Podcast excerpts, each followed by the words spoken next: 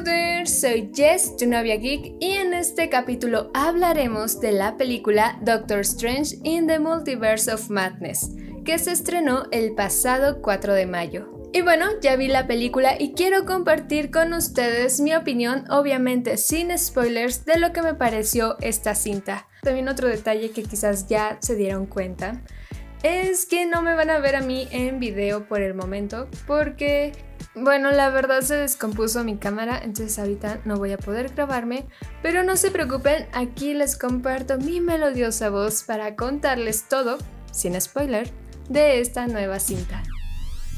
Ok, Doctor Strange in the Multiverse of Madness es la nueva película de Marvel Studios, es la vigésima octava entrega del universo cinematográfico de Marvel y la quinta película de la fase 4 protagonizada por Benedict Cumberbatch como Doctor Strange, Elizabeth Olsen como Wanda y la nueva integrante del UCM, Xochitl Gómez como América Chávez. Esta cinta es dirigida por Sam Raimi, director que realizó la trilogía de Spider-Man estrenada durante los años 2000, y también ha dirigido varias películas de terror. Esto es un dato importante que recordar y más adelante te diré por qué.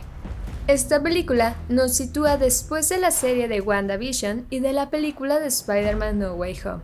Nos encontramos con un Doctor Strange un tanto desanimado, si bien en el aspecto exterior pudiera parecer el mismo de siempre, hay momentos en que vemos que Strange no se encuentra muy feliz que digamos.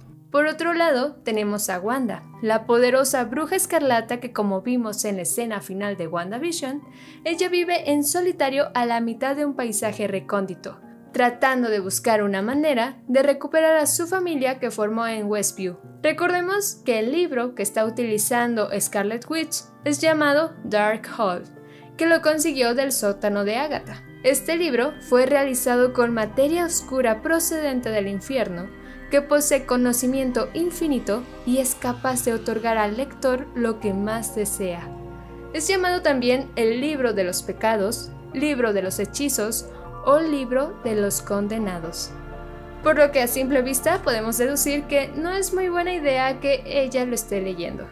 Mientras tanto, América Chávez es el nuevo personaje que vemos en esta cinta.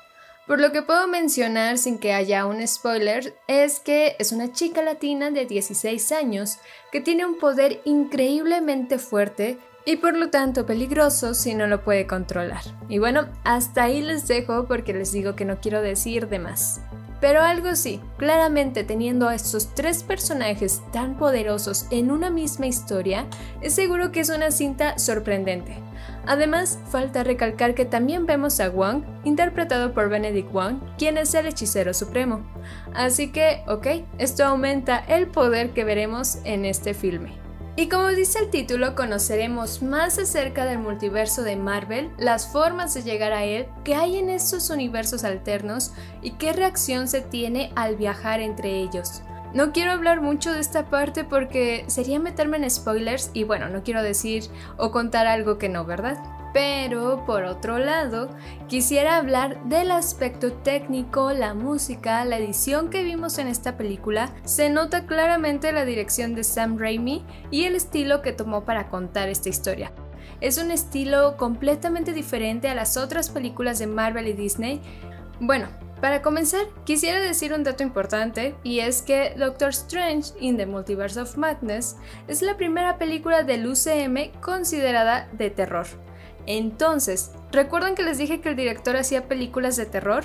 Ok, pues claramente fue un gran acierto a elegir a Sam Raimi para esta cinta. Por ejemplo, pudimos ver que utilizó muchísimos recursos tradicionales de terror. Hay escenas donde vemos contorsiones inesperadas, persecuciones tensas, incluso también hay situaciones que me recordaba a la película de Carrie. Bueno, estos fueron algunos recursos que vimos en esta cinta y para mí creo que fue muy buena idea utilizarlos, o sea, te da esos tintes de terror que yo creo que la película necesitaba por si quería considerarse de este género.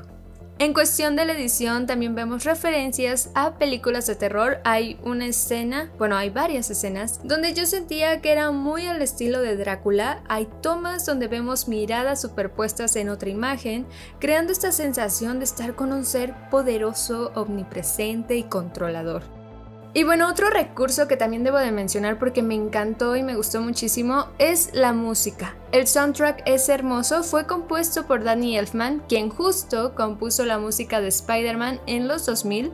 Ha compuesto también casi toda la música de las películas de Tim Burton, por ejemplo, del joven Manos de Tijeras, El cadáver de la novia, Batman, por mencionar algunas.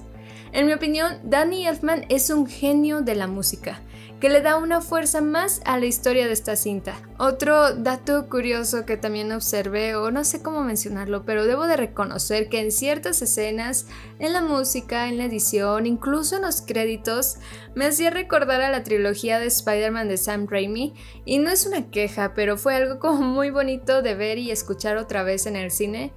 Bueno, a mí sí me gustó muchísimo.